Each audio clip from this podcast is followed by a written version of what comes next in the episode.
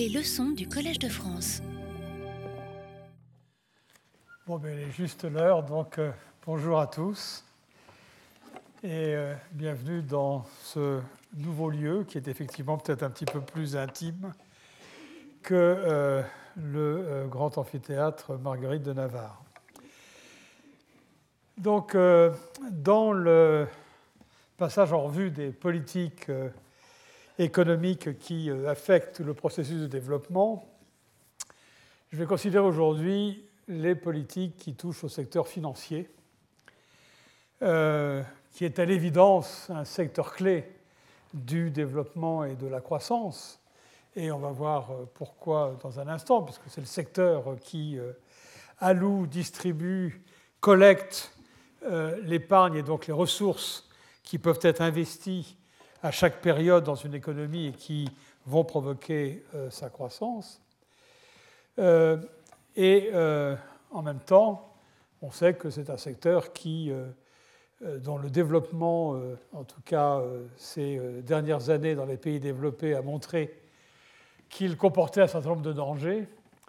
Et en fait, et c'est un point sur lequel on reviendra, on a dans les pays en développement, peut-être beaucoup plus les pays émergents que les pays moins développés, on a de nombreux exemples de crises financières de euh, première grandeur qui ont définitivement affecté les performances de développement de certains pays pour des périodes euh, relativement longues. Donc voilà le thème de euh, notre discussion d'aujourd'hui. Je pense aussi que c'est un thème qui prend d'autant plus d'importance que dans le processus de mondialisation que nous sommes en train de vivre, on a cette composante de financiarisation euh, de l'ensemble des économies et euh, un certain nombre de problèmes liés au secteur financier se posent dans des termes aujourd'hui qui n'étaient pas exactement les mêmes euh, que ceux qu'ont rencontrés des pays aujourd'hui développés il y a une cinquantaine d'années. Et donc c'est assez important de prendre cette dimension aussi d'espèce de progrès technique, d'innovation continuelle qui peut avoir lieu dans ce secteur au cours du temps et qui affecte euh, à un moment ou à un autre l'ensemble des euh, pays. Euh, plus précisément, la motivation et l'objectif de cette séance, on peut résumer de la façon suivante. Alors, le principe de base, c'est qu'un secteur financier qui facilite les échanges entre les agents économiques, quels qu'ils soient, qui alloue l'épargne disponible, qui la collecte et qui l'alloue de façon efficace, est probablement une condition qui est nécessaire au développement, probablement pas une condition suffisante, mais une condition nécessaire. En même temps, le secteur financier, dans les économies en développement comme dans les économies développées, est souvent déficient pour plusieurs raisons. Alors, d'une part, l'intermédiation qu'offre le secteur financier entre des épargnants d'un côté et des investisseurs de l'autre peut ne pas être satisfaisante. Autrement dit, le secteur financier peut allouer des ressources à des secteurs ou à des entreprises euh, qui ont peu de rentabilité privée ou euh, sociale. Et d'un autre côté, le secteur financier peut aussi être relativement euh, faible dans la collecte de l'épargne auprès de l'ensemble des agents dans une économie.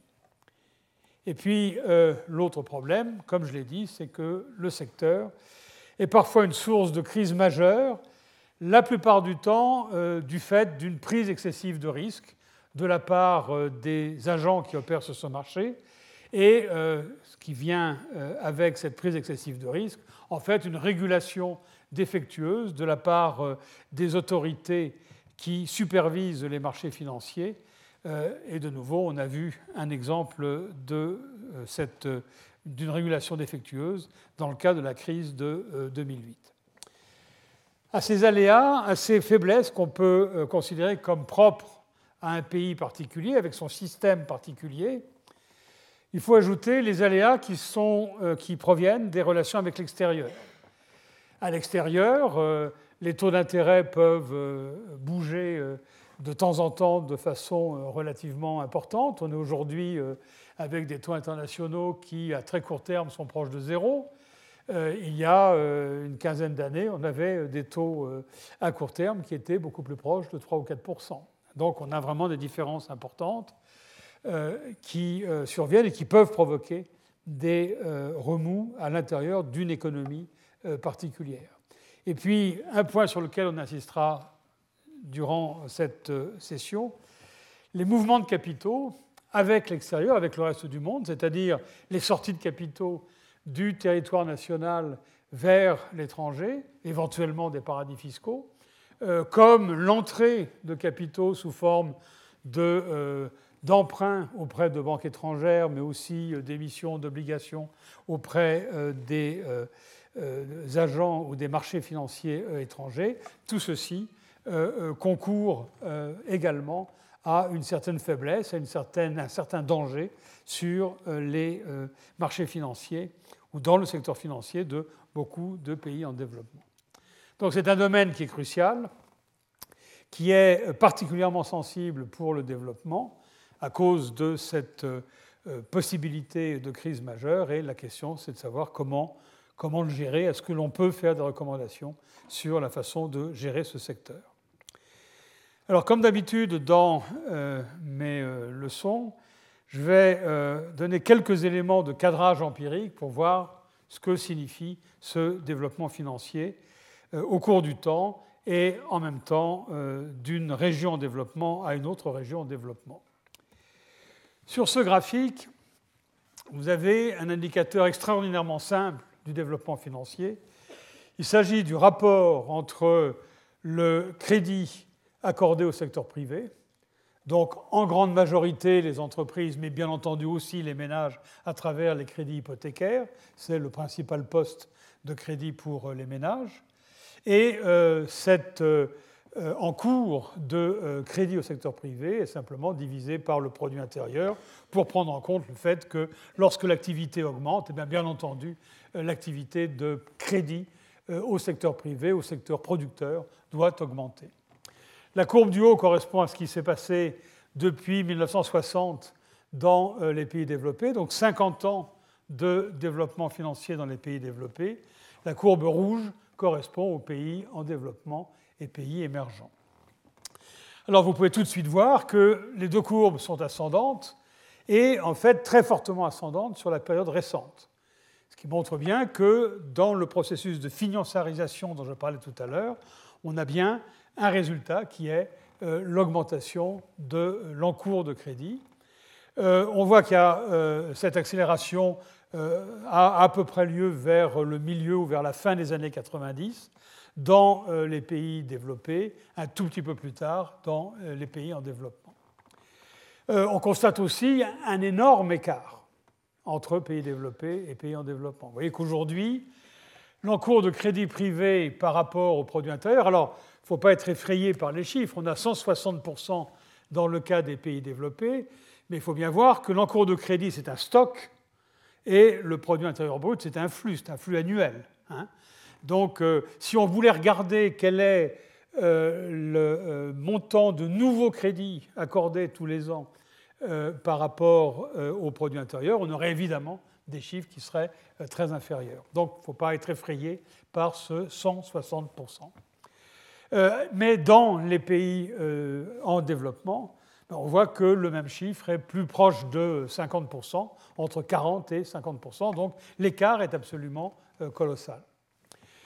Beaucoup plus que ça, vous voyez que si on fait l'hypothèse, et ce n'est pas une bonne hypothèse, mais si on faisait l'hypothèse que le processus de développement se répète historiquement et le chemin par lequel sont passés les pays développés est le chemin que suivront les pays en développement, on pourrait dire que euh, aujourd'hui, en 2009, je crois que c'est le dernier point sur ce graphique, le euh, développement financier dans les pays en développement est équivalent à ce qu'il était il y a à peu près 40 ou 50 ans dans les pays développés.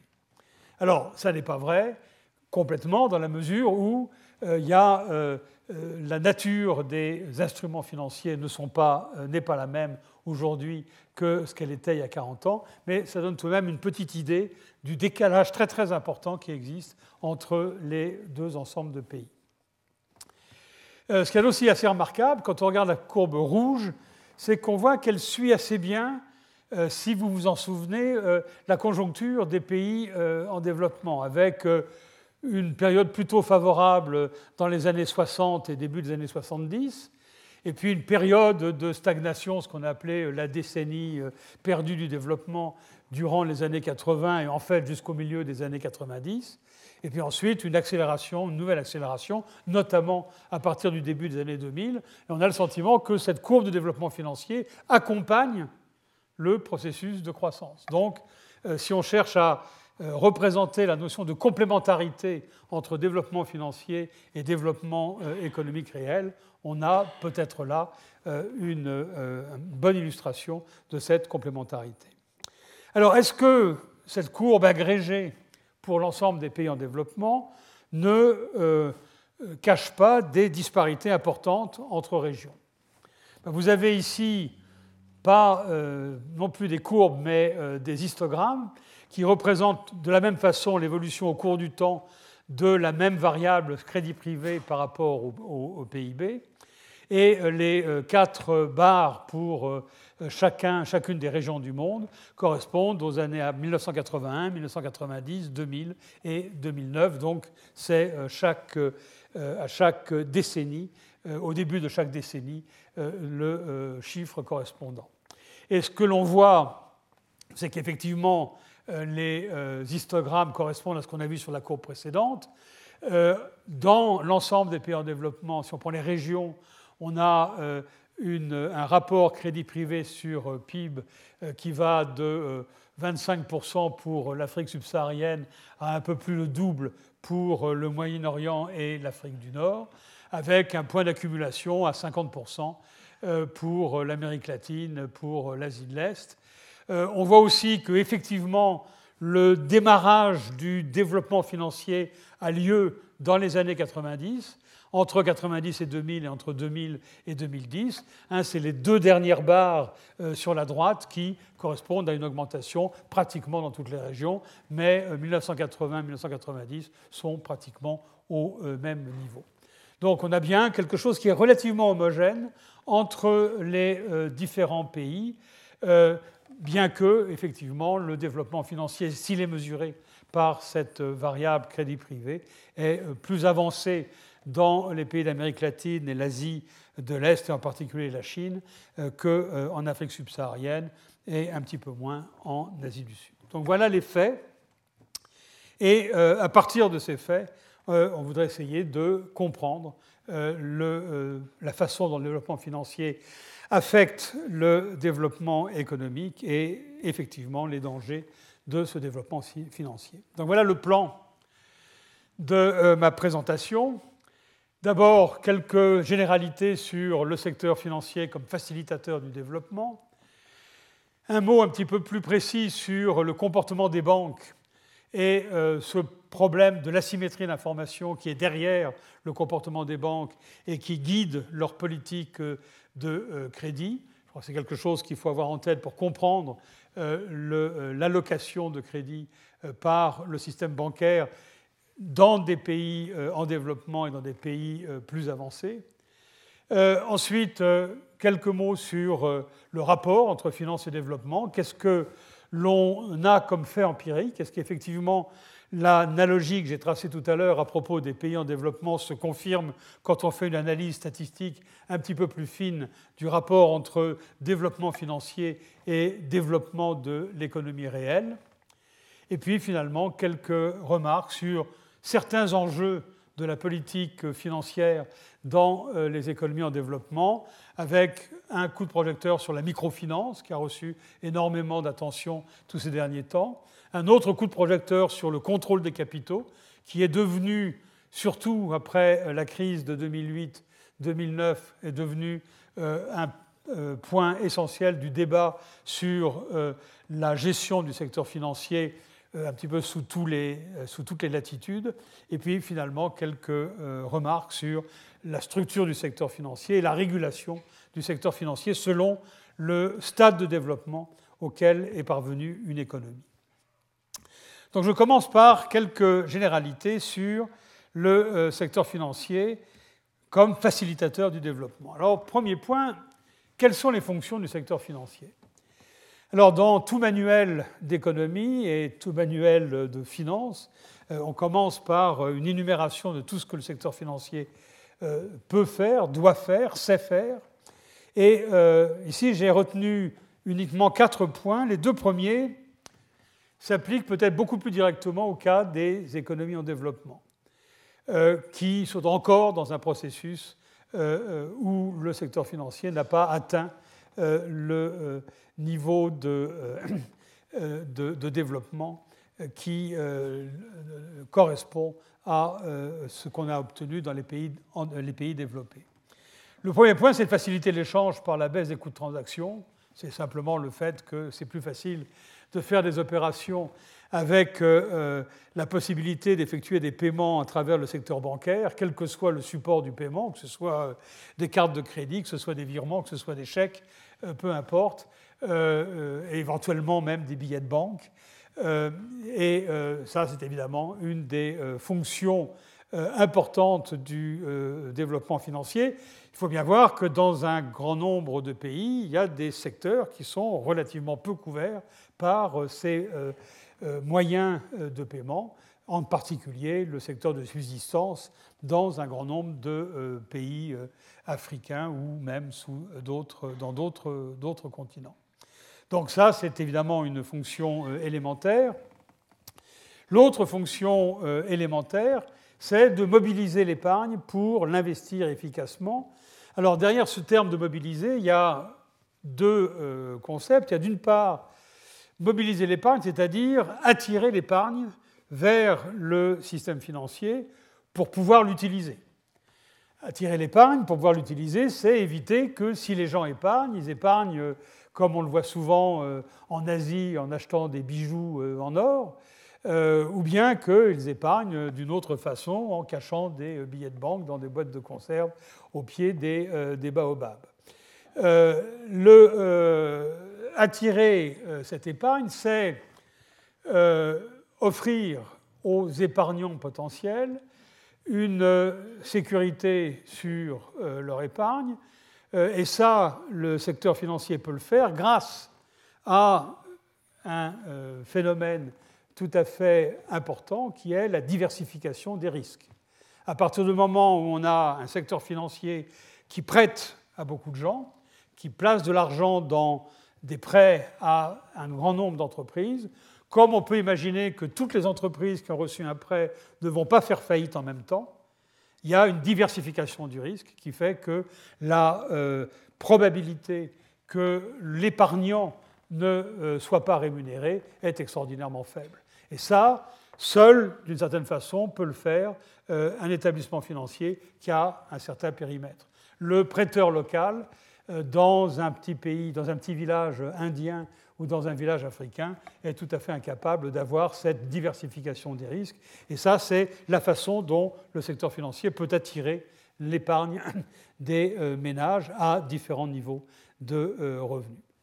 Mais l'autre euh, signification de mobiliser, c'est non pas de capter l'épargne pour la, placer dans des coffres de banque, mais c'est évidemment de capter cette épargne pour l'allouer à des secteurs productifs et donc euh, euh, faciliter l'investissement et faciliter l'investissement surtout là où il est rentable. Et c'est là qu'on voudrait, on veut un secteur financier qui soit efficace dans l'ensemble, où les choix réalisés doivent être les meilleurs en termes de rendement des euh, entreprises ou des opérations dans lesquelles les banques ou les agents financiers investissent, rendement soit privé, soit éventuellement social.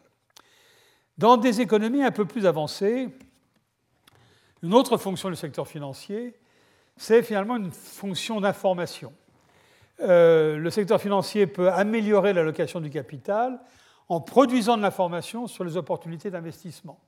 C'est-à-dire que ce n'est pas nécessairement quelques agents, les banquiers, qui placent de l'épargne dans différentes activités dans l'économie, ce sont les investisseurs de façon générale et les investisseurs, c'est aussi bien euh, euh, les banquiers que les agents de change que les particuliers, qui bénéficient d'informations sur là où euh, il y a des opportunités d'investissement rentable et vont utiliser cette information. Si l'information est correcte, si elle est bien diffusée, on voit que cette fonction du secteur financier, effectivement, contribue à l'efficacité de l'ensemble du système. Et aussi, fait aussi partie de cette fonction d'information l'amélioration du contrôle ex post des entreprises. ça, ça passe évidemment par les marchés boursiers. finalement, la valeur d'une entreprise sur le marché boursier révèle euh, la qualité de la, euh, euh, du management des dirigeants de l'entreprise et donc sont une façon de vérifier ou de contrôler a posteriori que les dirigeants d'entreprise ont fait un travail correct. Et vous savez que derrière ça, il y a évidemment la pratique des stock options et de la rémunération des dirigeants d'entreprise sur la base de, des résultats en termes de valeur boursière. Mais ces deux fonctions-là, euh, sont probablement plus importantes dans les pays très avancés, quoique déjà dans euh, des pays euh, émergents, les secteurs financiers fonctionnent déjà avec ce genre de mécanisme de diffusion de l'information. À travers ça, on voit effectivement que le secteur financier est un facteur clé de la croissance et du développement. Et je voudrais insister pour terminer sur cette présentation générale euh, un mot sur la structure du secteur. Quand on parle de secteur financier, de qui on parle exactement, de quoi on parle exactement, qui sont les agents, et est-ce que ces agents sont les mêmes, quel que soit le pays qu'on considère? Et je crois qu'il faut faire une distinction très importante entre le secteur bancaire, d'un côté, et les marchés financiers de l'autre. Et euh, le secteur bancaire, ce sont les opérations euh, traditionnelles quoique les opérations traditionnelles relèvent de ce que l'on appelle les banques commerciales, c'est-à-dire les banques qui accueillent des dépôts de la part de particuliers ou de la part d'entreprises et qui font des prêts à des entreprises ou à des particuliers euh, sous forme de prêts hypothécaires pour euh, les seconds, sous forme de prêts traditionnels pour les premières. Ces banques, on les appelle des banques commerciales parce que elles n'opèrent pas vraiment sur les marchés financiers. Elles n'émettent pas des obligations, elles ne prennent pas de participation dans les entreprises, elles ne jouent pas nécessairement sur les marchés. Et puis il y a les banques d'investissement, qu'on appelait auparavant euh, en France les banques d'affaires. Et euh, ces banques, au contraire, euh, ne collectent pas de dépôts. Quand elles prêtent de l'argent à des entreprises, il faut que ces banques aient généré de l'argent par ailleurs. Autrement dit, ces banques vont éventuellement s'endetter auprès de banques commerciales ou éventuellement auprès du marché en émettant des obligations et vont ensuite prêter à des taux évidemment un petit peu plus élevés à des entreprises ou utiliser ces sommes qui ont été levées sur le marché de façon différente. Et l'énorme différence qu'il y a entre les deux, c'est que d'un côté, on a des banques qui opèrent à partir de leurs dépôts, de l'autre côté, on a des banques qui n'ont pas de dépôts. Cette distinction-là, elle est clé. Elle a fonctionné jusqu'en 1999 aux États-Unis. Euh, la distinction a été faite, d'abord a été introduite par euh, un décret célèbre qui est le décret, décret Glass-Steagall euh, aux États-Unis en 1933 sous la présidence de Roosevelt, et elle a été abolie avec la dérégulation des marchés financiers en 1999. Et il faut bien voir qu'à l'heure actuelle, les banques peuvent fonctionner, mélangent les deux types de fonctions. Et il est évident que dans la mesure où les banques d'investissement sont des entreprises beaucoup plus risquées que les banques commerciales, les banques d'investissement peuvent jouer sur les dépôts et donc prendre des risques sur les dépôts. Et c'est ça qui euh, crée des dangers ou des euh, risques majeurs pour l'ensemble du système financier. C'est quelque chose qui, au total, est relativement récent et qui correspond au courant de dérégulation des secteurs, du secteur financier de ces 10 ou 15 dernières années. Dans les économies en développement, on dirait que la distinction entre les deux types de banques est peut-être un peu plus claire, un peu plus nette. Euh, et peut-être aussi que le rôle des banques d'investissement est moins important que dans le cas des pays euh, développés. Et puis d'un autre côté, sur euh, le secteur financier, on a les marchés financiers qui simplement sont des marchés d'échange. Alors soit c'est les marchés d'actions dans lesquels on vend et on achète des actions d'entreprise, des marchés sur lesquels les entreprises peuvent lever de l'argent en émettant des actions, elles peuvent lever de l'argent en émettant des obligations, et puis euh, derrière ces actions et ces obligations, on a tous les produits dérivés euh, que euh, l'on connaît. Ceci n'est pas un cours de finance, et donc je m'abstiens de parler de ces produits dérivés. L'intermédiation bancaire, qui est vraiment le mécanisme de base, c'est quelque chose de très facile à comprendre. Euh, les banques se procurent des fonds auprès de leurs déposants, près éventuellement de la banque centrale. Elles peuvent aussi emprunter à d'autres banques sur le, euh, sur le marché dit interbancaire, ou elles peuvent éventuellement même se procurer, euh, comme je l'ai dit pour les banques d'investissement, des fonds sur le marché financier. Elles empruntent ou elles ont ces taux qui sont disponibles à un taux qui est, que j'appelle petit r, qui est le taux, par exemple, qu'elles doivent servir à leurs déposants sur des comptes d'épargne, sur des comptes sur livret, euh, les différents euh, types de comptes qui peuvent exister du côté de l'épargne. Et puis ces mêmes banques prêtent à des agents qui ont un besoin de financement. évidemment, elles vont prêter à un taux supérieur au taux qu'elles doivent payer pour la mise à disposition des fonds. Et euh, si on appelle R' le taux auquel elle prête, on peut écrire R' égale R plus pi. Et quelle est l'interprétation de pi? Ça, c'est quelque chose d'important. Pi, on peut l'appeler la prime de risque, dans la mesure où c'est ce que va demander une banque pour la compenser du fait qu'en prêtant à quelqu'un, elle court le risque que ce quelqu'un ne, la rembourse pas, ou la rembourse euh, avec énormément de retard, ou la rembourse uniquement partiellement. Et pour se couvrir contre euh, ce risque de non-remboursement, ce qu'on appelle un risque de défaillance, la banque demande évidemment un petit peu plus que le taux qu'elle doit servir à ses déposants. Et puis il y a une petite marge qui est une marge euh, opérationnelle. Il faut bien couvrir euh, les frais de fonctionnement de la banque et les différents employés de la banque, ce qui rajoute quelque chose au taux d'intérêt qui est servi aux épargnants.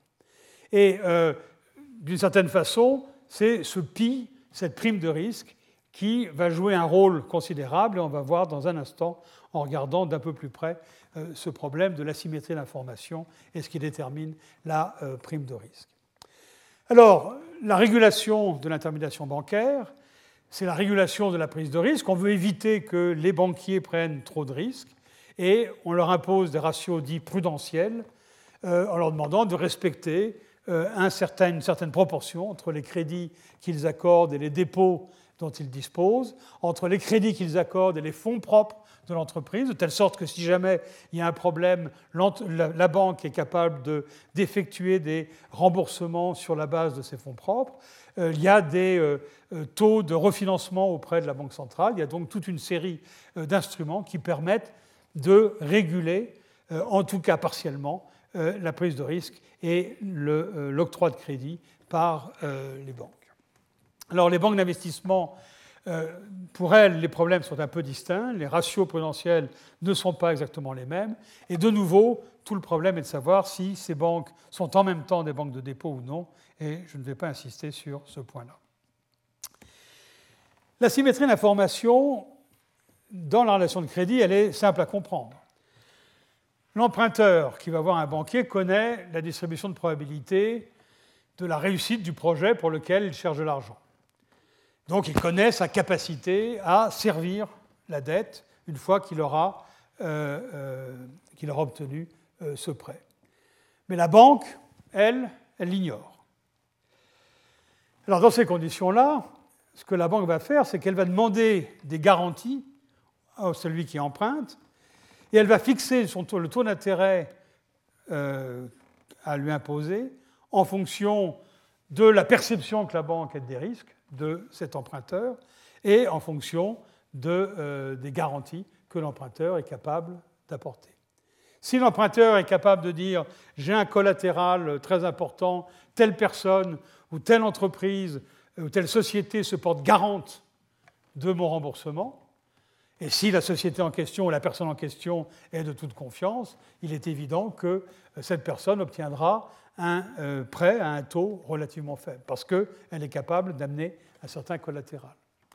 Et euh, c'est la façon dont fonctionnent toutes les banques dans le monde. Alors évidemment, il n'y a pas une analyse qui est faite client par client. Il y a des classes de clients ou des classes de risque, comme on les appelle, et il y a des procédures pour chaque classe de risque.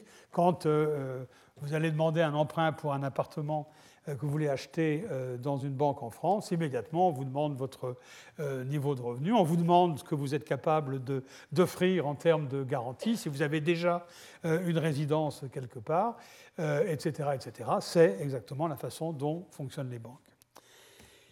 L'application de ceci, c'est que dans beaucoup de cas, la banque refuse de faire du crédit.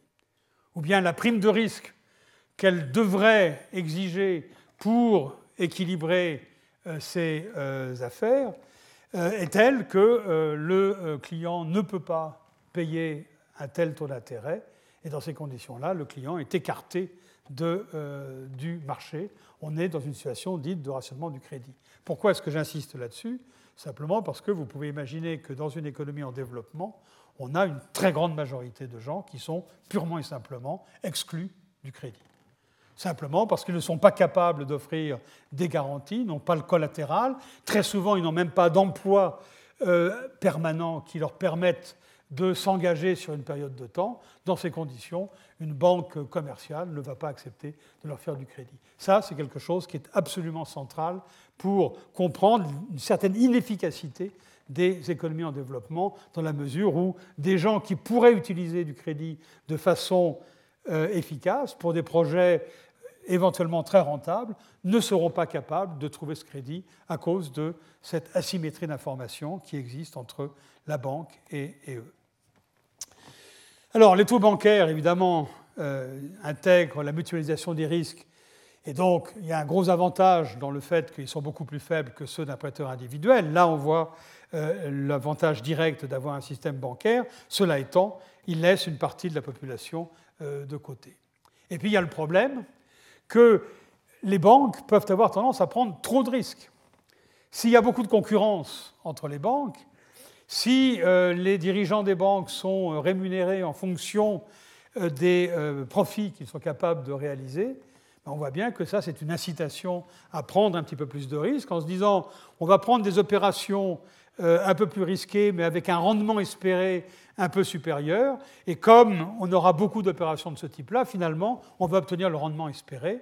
Mais dans certains cas, euh, les euh, dés tombent mal et euh, la banque qui a, pris trop de, qui a pris trop de risques se retrouve dans des situations difficiles pour, à cause de défaillances trop importantes de la part de, de ses clients. Ça, c'est le grand risque du système bancaire et la régulation du système bancaire voudrait euh, essayer de contrôler cette prise de risque par les banquiers, mais c'est quelque chose qui n'est pas commode à faire.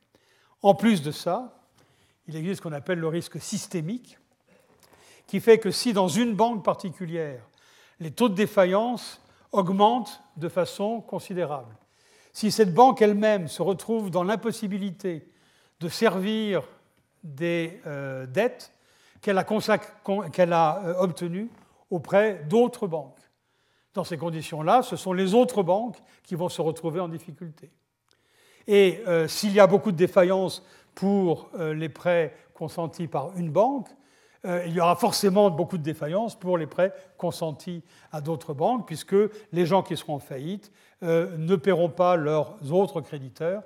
Et donc, on a des réactions en chaîne qui font que le risque à considérer dans le système bancaire, ce n'est pas uniquement le risque d'un établissement, à partir du moment où un établissement a une surface suffisamment importante, le risque qu'on a à considérer, c'est le risque systémique. Et c'est la raison pour laquelle, dans la plupart des pays, dès qu'une banque, un tant soit peu importante, est en difficulté, eh bien, il y a des opérations de sauvetage de la banque qui ont lieu parce que les autorités de supervision ont peur que la réaction en chaîne se, euh, se déclenche.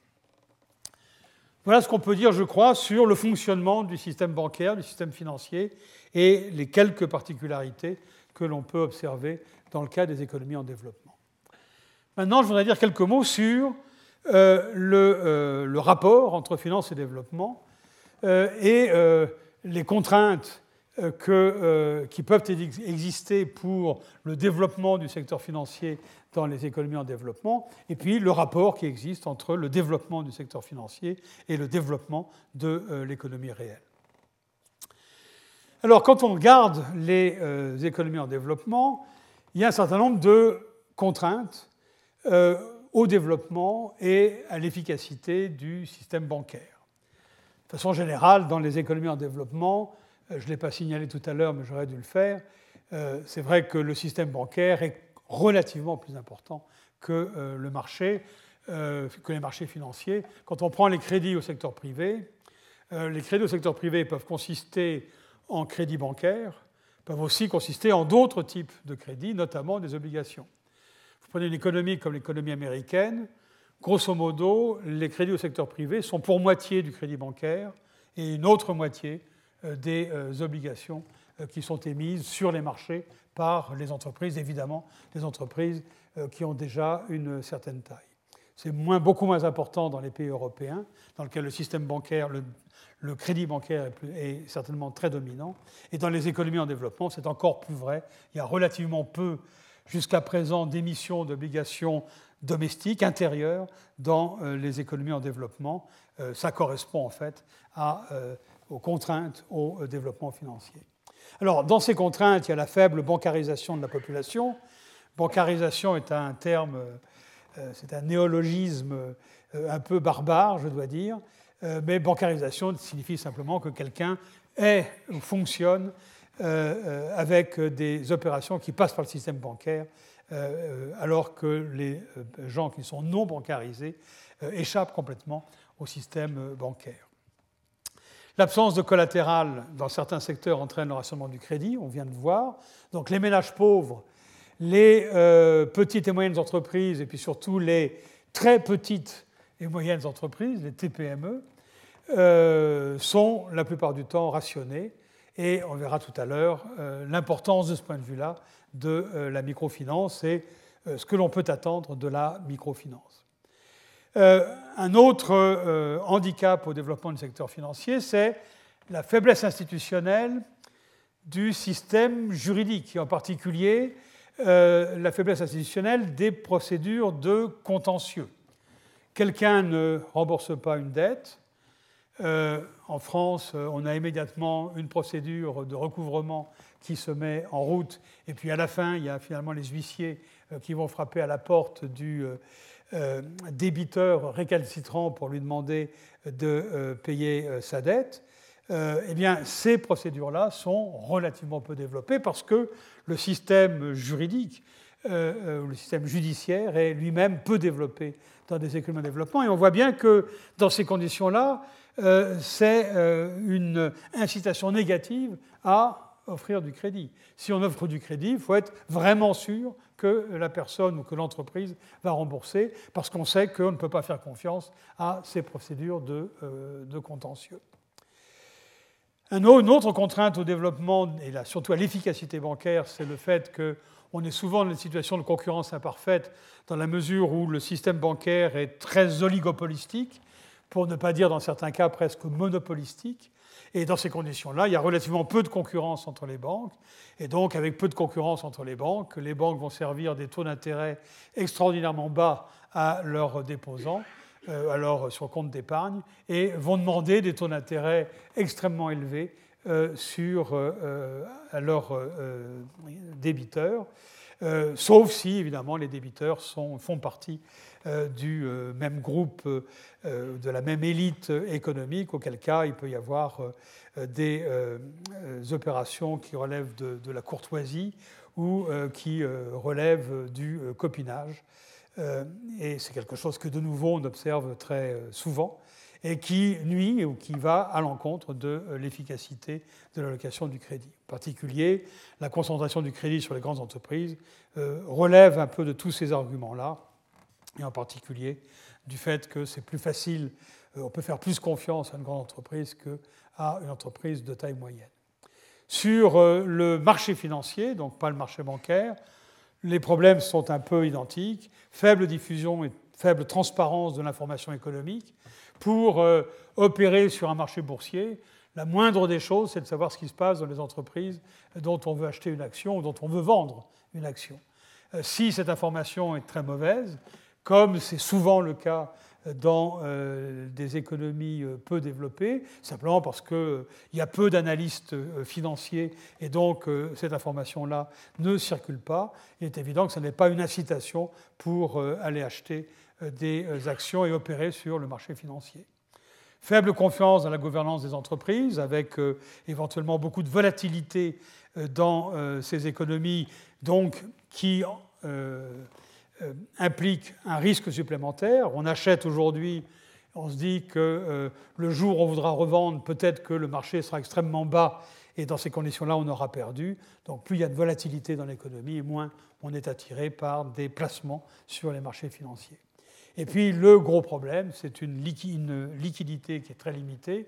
Vous achetez un papier sur ces marchés, euh, quelques années ou quelques mois plus tard, vous voulez revendre parce qu'il y a euh, un choc euh, que vous n'aviez pas anticipé. Mais si le marché est très peu liquide, soudainement vous voulez vendre, mais vous ne trouvez personne qui veut acheter. Et dans ces conditions-là, vous vous trouvez soit à vendre à des prix extrêmement bas, soit ne pas vendre du tout, ce qui est effectivement encore une, une, possibilité, mais qui entraîne un problème de liquidité dans votre propre budget.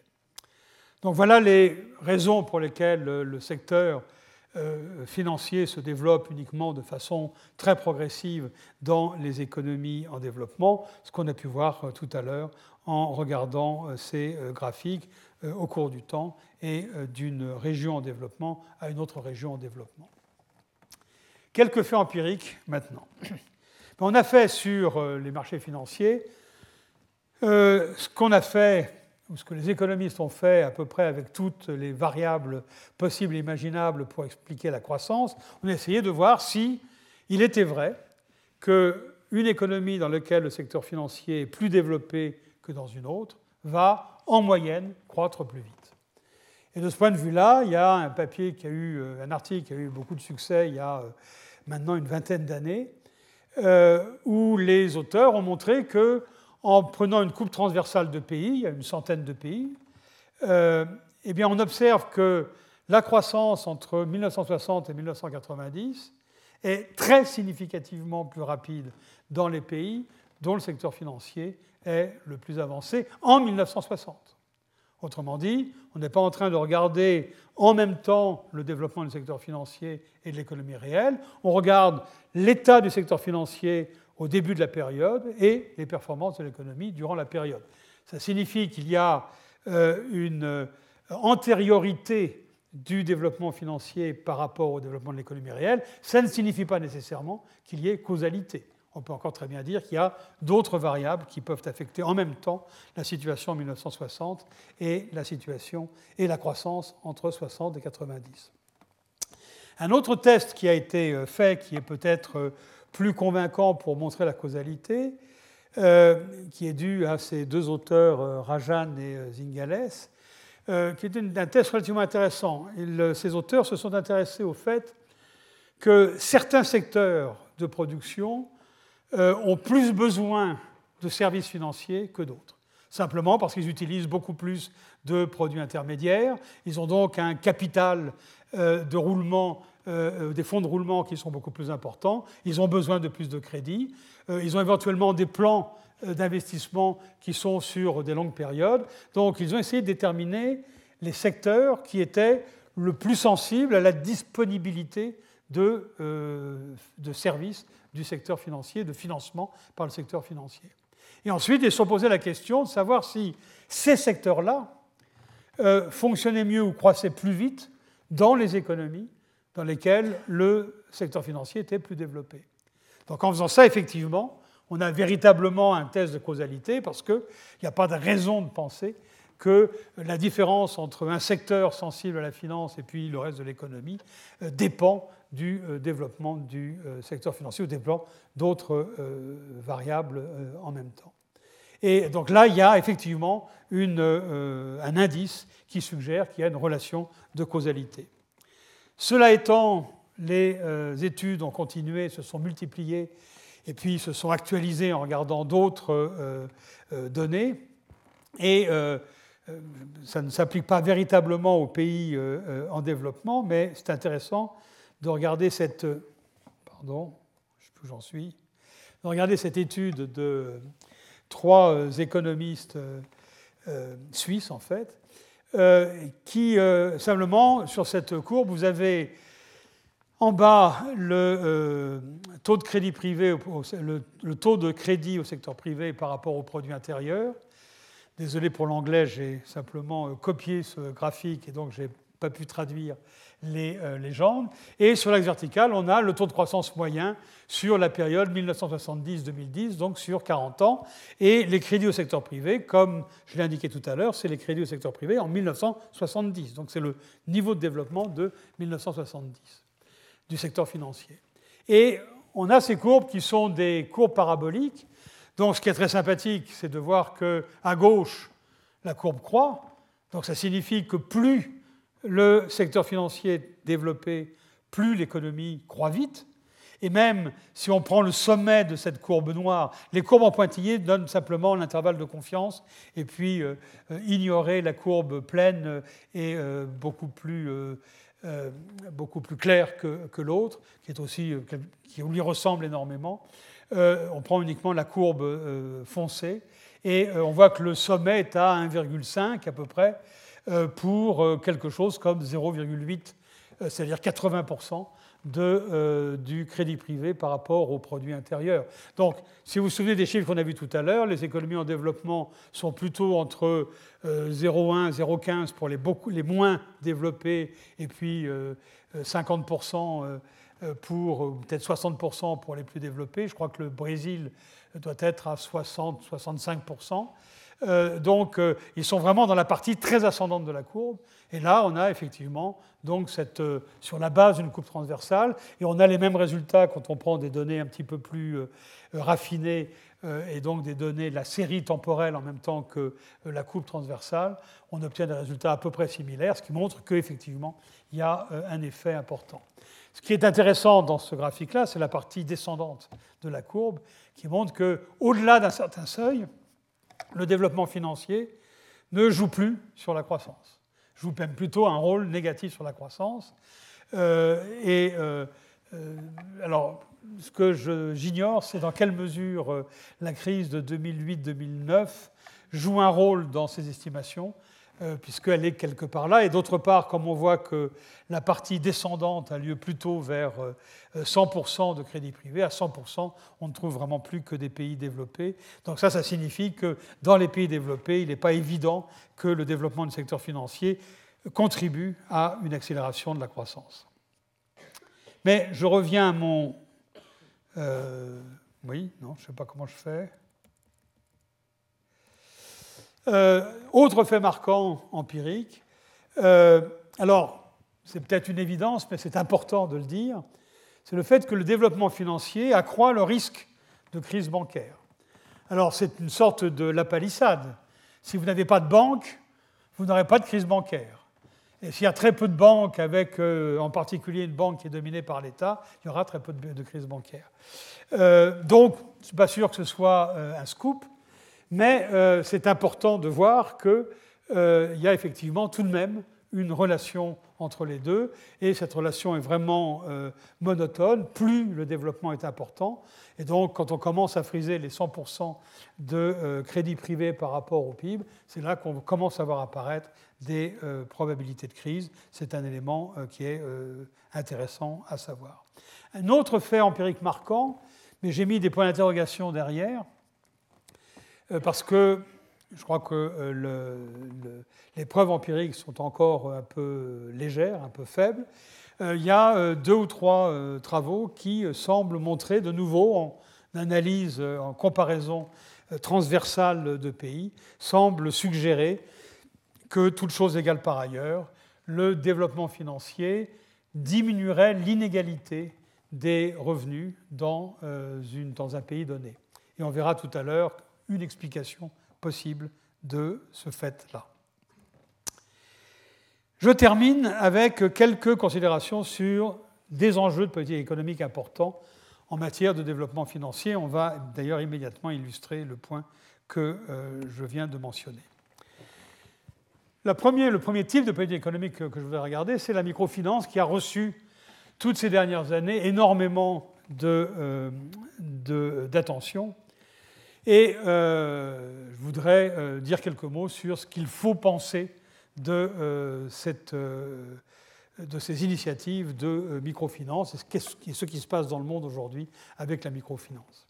Alors, la microfinance, c'est quoi? C'est simplement une offre de crédit aux ménages pauvres, donc c'est essayer de court-circuiter le rationnement dont je parlais tout à l'heure. Un ménage pauvre ne peut pas s'endetter auprès d'un établissement bancaire standard, en tout cas il ne pouvait pas jusqu'à euh, récemment, et euh, le microcrédit, c'est offrir du crédit à ce ménage-là. Alors, au lieu de parler de microcrédit, certains parlent de microfinance, la microfinance étant d'essayer d'attirer euh, un ménage pauvre dans le système bancaire, éventuellement le faire épargner, et une fois que ce ménage aura épargné, à un moment ultérieur, il pourra demander un crédit. Ces opérations-là, initialement, il y a une bonne dizaine d'années, étaient subventionnées et étaient réalisées sous l'initiative d'organisations non gouvernementales essentiellement destiné à lutter contre la pauvreté. Vous vous souvenez certainement que euh, l'inventeur, entre guillemets, de euh, ce microcrédit était Mohamed Younous, euh, qui avait créé la Grameen Bank au Bangladesh. Il avait aussi un, collègue ou une, organisation concurrente à la même époque qui s'appelle BRAC, aussi au Bangladesh, qui, était aussi, qui a énormément de succès dans ce domaine du microcrédit. Et euh, euh, l'idée de Younous et l'idée de Braque était de dire on va faire du crédit à euh, des ménages pauvres qui n'y ont pas accès, en leur demandant un taux d'intérêt faible, et on va être capable d'opérer avec des taux d'intérêt faibles parce qu'on va maximiser la probabilité de remboursement par ces ménages. Et c'est là qu'est né ce modèle du crédit collectif, où on avait des groupes de euh, ménages qui empruntaient euh, à la euh, au même établissement, à la même ONG, et qui étaient solidaires les uns des autres dans le remboursement, ce qu'on appelait le crédit collectif. Donc il y a eu beaucoup de développement autour de ça, et ce qu'on constate aujourd'hui, c'est que ce microcrédit est devenu, est entré dans la pratique des banques commerciales.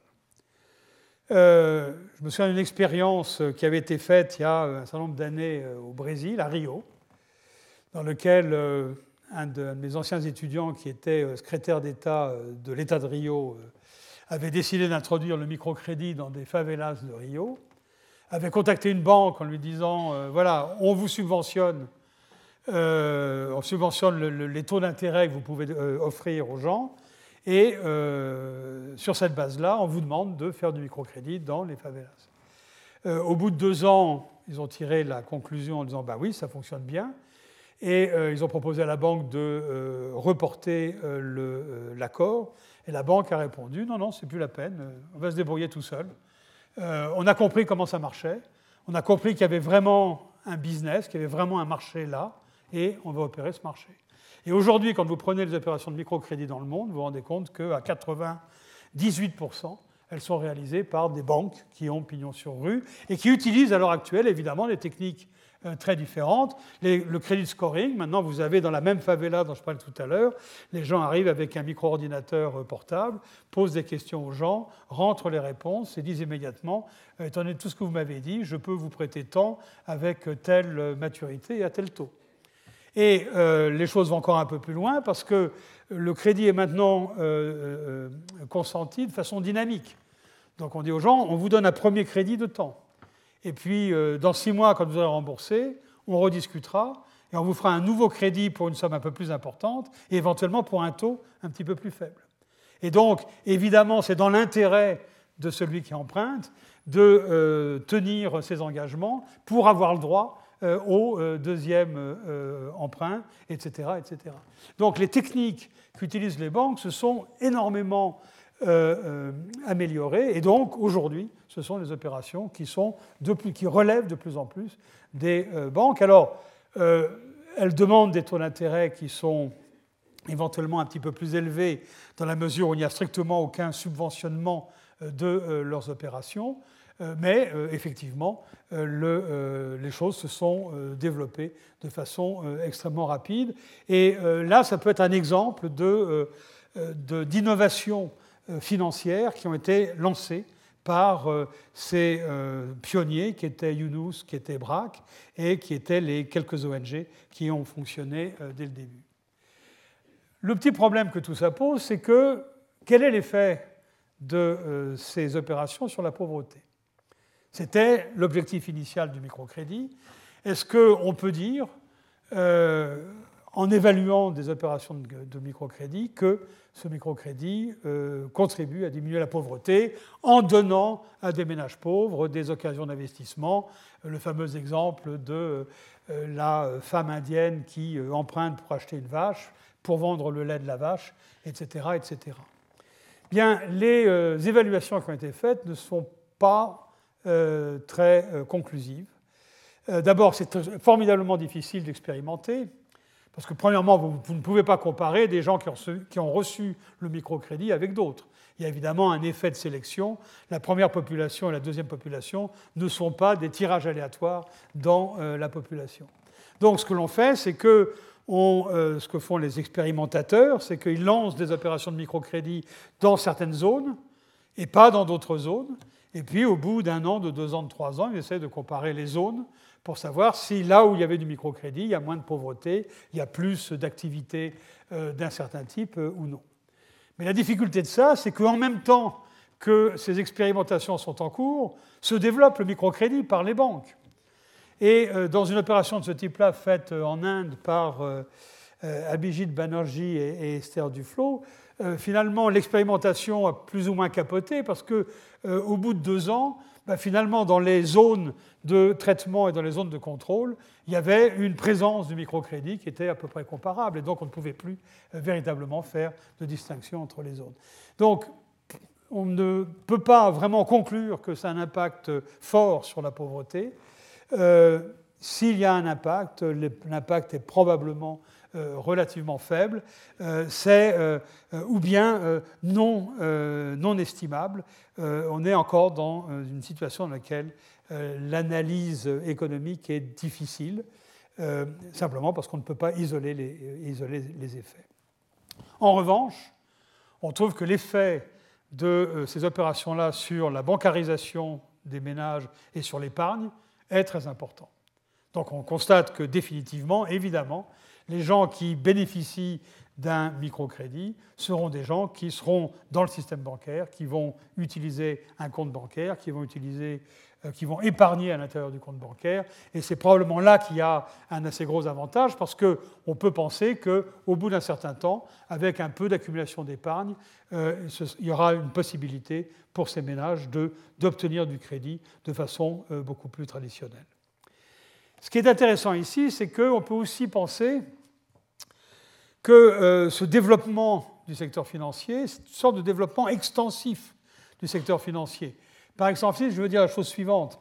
On peut imaginer le développement du secteur financier comme un petit peu plus de la même chose, c'est-à-dire les mêmes emprunteurs ont de plus en plus de crédits. Mais on peut aussi voir le développement du secteur financier comme la population d'emprunteurs augmente. Et ça, ça pourrait être un exemple d'augmentation de la population d'emprunteurs. Et ce qui est intéressant là, c'est que c'est quelque chose qu'on peut probablement mettre en rapport avec cette euh, preuve euh, un peu, euh, un peu faible, mais intéressante, de diminution de l'inégalité liée au développement du secteur financier. Si vraiment le secteur financier se développe en faisant accéder aux services financiers une population qui en était coupée au départ, effectivement, on peut concevoir qu'il y ait euh, une diminution de l'inégalité et qu'il y ait une diminution de la pauvreté relative dans euh, ces économies. Donc là, il y a quelque chose de véritablement intéressant et c'est la raison pour laquelle je crois que même si les opérations un peu humanitaires de microcrédit ont été énormément mises en avant. Il y a quelque chose de beaucoup plus profond derrière ça. Il y a une évolution du système financier dans les économies en développement qui est euh, beaucoup plus importante et qui peut contribuer véritablement à une plus grande efficacité de ces économies en permettant à des ménages d'entreprendre des projets euh, euh, qu'ils ne pouvaient pas entreprendre auparavant. Je n'ai plus beaucoup de temps. Pourtant, pour une fois, il me semblait que j'avais vraiment calé les choses, mais pas encore. Bon, je vais, je diminue le nombre de diapositives chaque fois, mais Peut-être que la dernière fois, j'arriverai à une diapositive pour, euh, pour une heure. C'est peut-être ça le, bon, le, bon compte. Euh, très rapidement, l'ouverture du compte de capital. Il y a euh, un peu plus d'une vingtaine d'années, avec l'évolution néolibérale des politiques recommandées par le Fonds monétaire international et la Banque mondiale, notamment en liaison avec la crise de la dette dans un grand nombre de pays en développement au début des années 80, euh, une recommandation du Fonds monétaire et de la Banque mondiale était de libéraliser le système financier et en particulier d'ouvrir les échanges avec le reste du monde. Euh, et c'est ce qu'on appelle l'ouverture du compte de capital. Le compte de capital, c'est cette partie de la balance des paiements où on comptabilise euh, les entrées et les sorties de capitaux sous forme de dette, sous, forme de, sous différentes formes. Alors, quels sont les capitaux qui sont derrière? Alors, l'idée qu'il y avait derrière ça, c'est simplement une idée très, très simple de dire les économies en développement ont besoin de financement, le euh, rendement du capital est probablement plus élevé dans ces économies parce qu'il y a moins de capital qu'ailleurs. Dans ces conditions-là, laissons euh, les flux de capitaux absolument libres, normalement, on devrait observer que le capital va affluer vers les économies en développement. Alors, les investissements étrangers directs euh, ne sont pas vraiment en cause dans, tout ça. Effectivement, les investissements étrangers directs, que ce soit pour, euh, produire des biens manufacturés et les réexporter, comme ça a été le cas en particulier en Asie, ou pour euh, extraire des matières premières, comme c'est le cas dans beaucoup de pays africains ou latino-américains, euh, ça, ça ne pose pas de problème. Effectivement, il y a des opportunités d'investissement pour des investisseurs, pour les entreprises étrangères qu'elles utilisent, et euh, les questions que ça pose ne rentrent pas dans la discussion que je vais avoir du compte de capital. Ce sont les autres flux qui posent des problèmes. Les autres flux, c'est quoi? Sortie de capital. On est dans un pays, soudainement, les, euh, certains agents dans ce pays ont peur qu'il y ait une dévaluation de la monnaie et ils se disent si je sors euh, mon patrimoine du pays euh, le temps que la monnaie locale dévalue et si je rapatrie mon capital une fois que la dévaluation aura lieu, j'aurai augmenté ma richesse de, réelle de 20%, 30%, 40% selon la dévaluation qui aura eu lieu. Ça, c'est, peut dire, de la fuite de capitaux euh, pour des raisons anticipées, pour anticiper une, dévaluation. Euh, et puis on peut imaginer des sorties de capitaux de différentes manières. Ça peut être de la fuite de capital, de l'évasion fiscale, ça peut être euh, sortir des capitaux qui ont été acquis illégalement, etc. etc. Mais s'il y a une liberté de mouvement de capitaux, évidemment qu'il y aura des sorties de capital de ce type-là. Dans l'autre sens, ça peut être des agents nationaux qui s'endettent auprès de banques étrangères.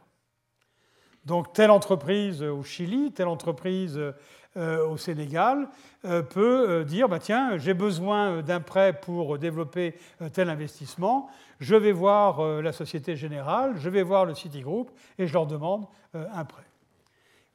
Voilà une, entrée de capitaux qui est absolument libre. au Chili, la junte de Pinochet, sur les conseils des Chicago Boys en 1940, 78-79, euh, euh, a introduit cette possibilité pour tous les agents de s'endetter directement à l'étranger. Euh, et puis, ça peut être des investissements de portefeuille, dans lesquels des étrangers acquièrent des actions des entreprises nationales.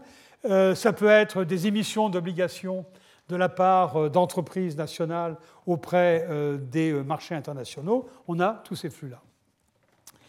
Et puis, ça peut être aussi l'ouverture, qui a été recommandée de nouveau par le FMI la Banque mondiale, aux banques étrangères pour que les banques étrangères puissent venir opérer sur le territoire euh, national. il se trouve qu'on a un assez grand nombre d'expériences malheureuses avec cette euh, liberté des mouvements de capitaux. Euh, le Chili en 1982, qui a été une crise absolument majeure, qui a en fait signé euh, l'échec de la politique monétariste et des Chicago Boys au Chili après le, coup d'État de, 1973. le Mexique de 1994, la Corée, l'Indonésie, les Philippines, c'est la crise asiatique de 1997, l'Argentine de 2001, et euh, il y a euh, un certain nombre d'économistes qui ont euh, un récapitulatif de toutes les crises et on a des crises pratiquement tous les ans et dans, sous différentes latitudes. Et de façon générale, la structure de ces crises est toujours la même. Entrée massive de capitaux, attirés par un rendement élevé.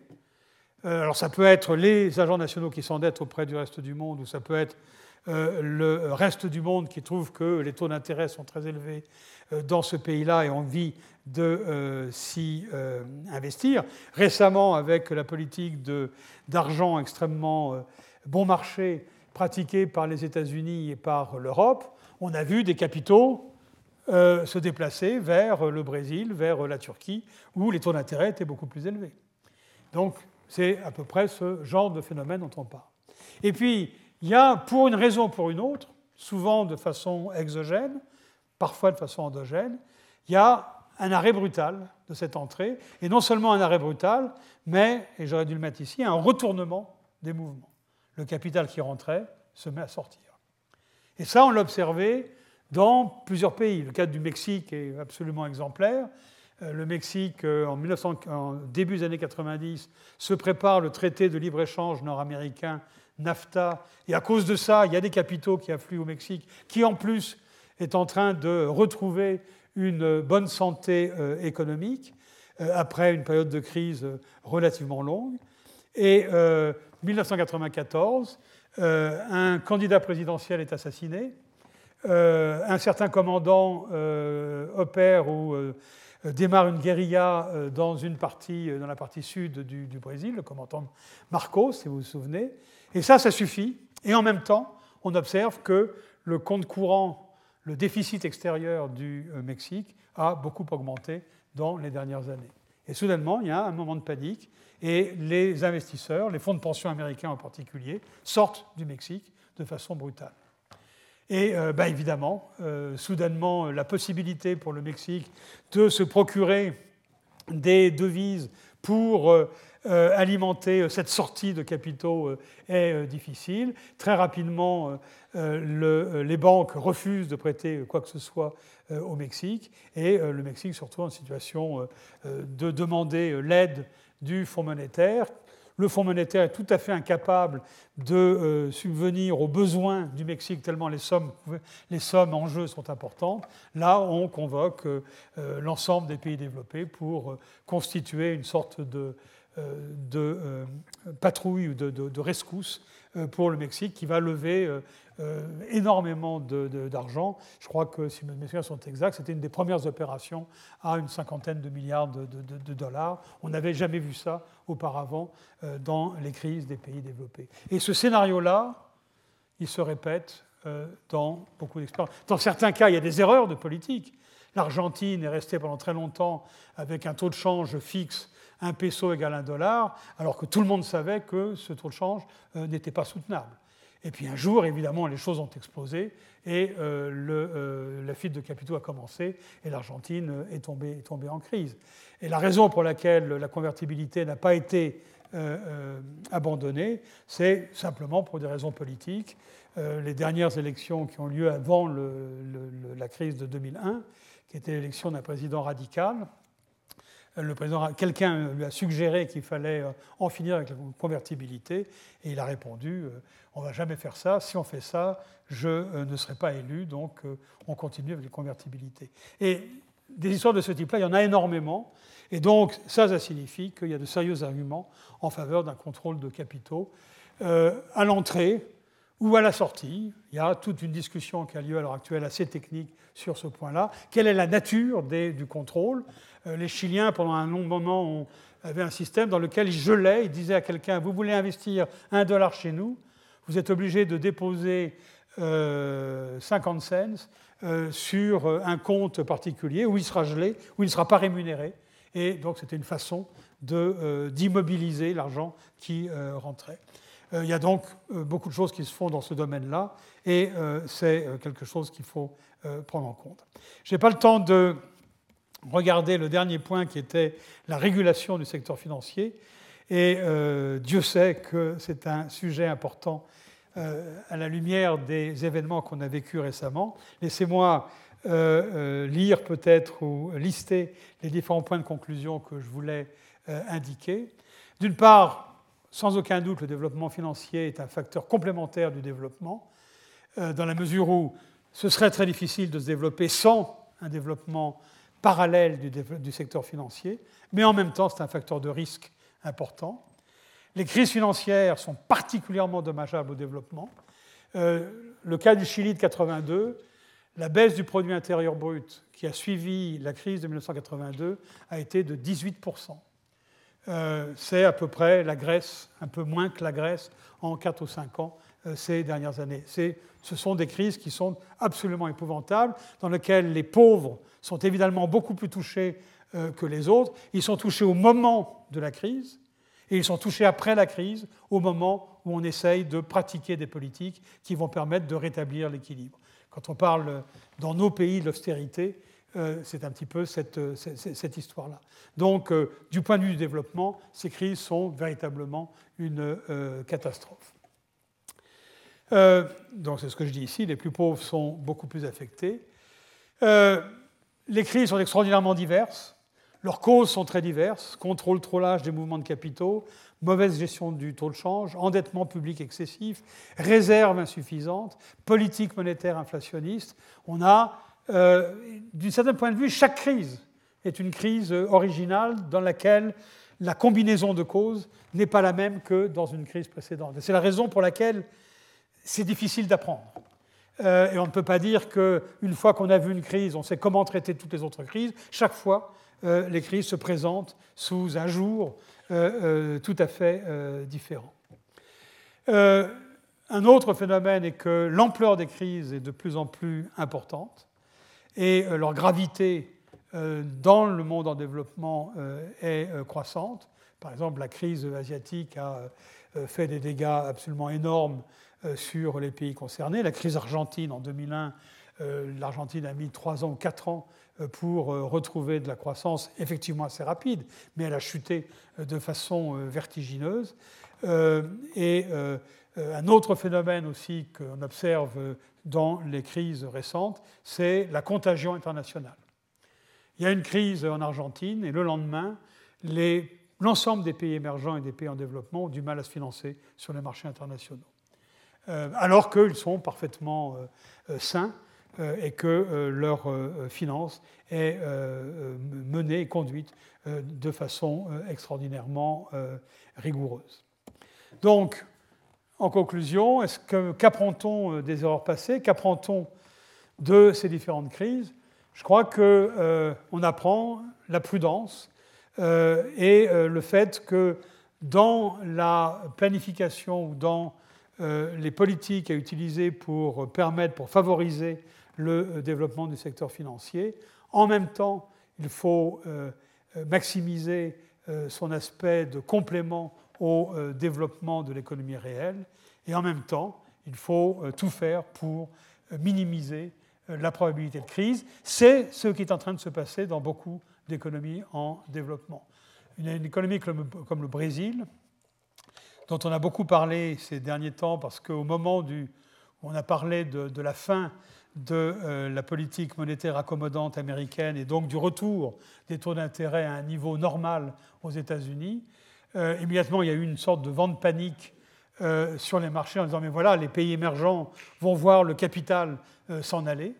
dans un pays comme le Brésil, les réserves internationales qui ont été accumulées sont telles qu'il est très peu probable que si un événement de ce type-là se passe, le Brésil soit euh, euh, touché euh, par une situation de sudden stop et soit condamné à une crise. Donc on a appris des choses, on sait effectivement qu'il faut énormément de prudence. De temps en temps, cet excédent de prudence amène à être un peu moins efficace. Peut-être que le Brésil euh, n'utilise pas ces ressources et devises dont il dispose pour faire face à un accident du type sudden stop. Euh, de ce point de vue-là, il y a un manque à gagner ou un manque à développer. Mais en même temps, si ça, ça permet d'éviter ou de euh, mettre la probabilité d'une crise à un niveau proche de zéro, c'est certainement un gain beaucoup plus important. Voilà ce sur quoi je voulais terminer. Merci beaucoup. Retrouvez tous les contenus du Collège de France sur www.colège-2-france.fr.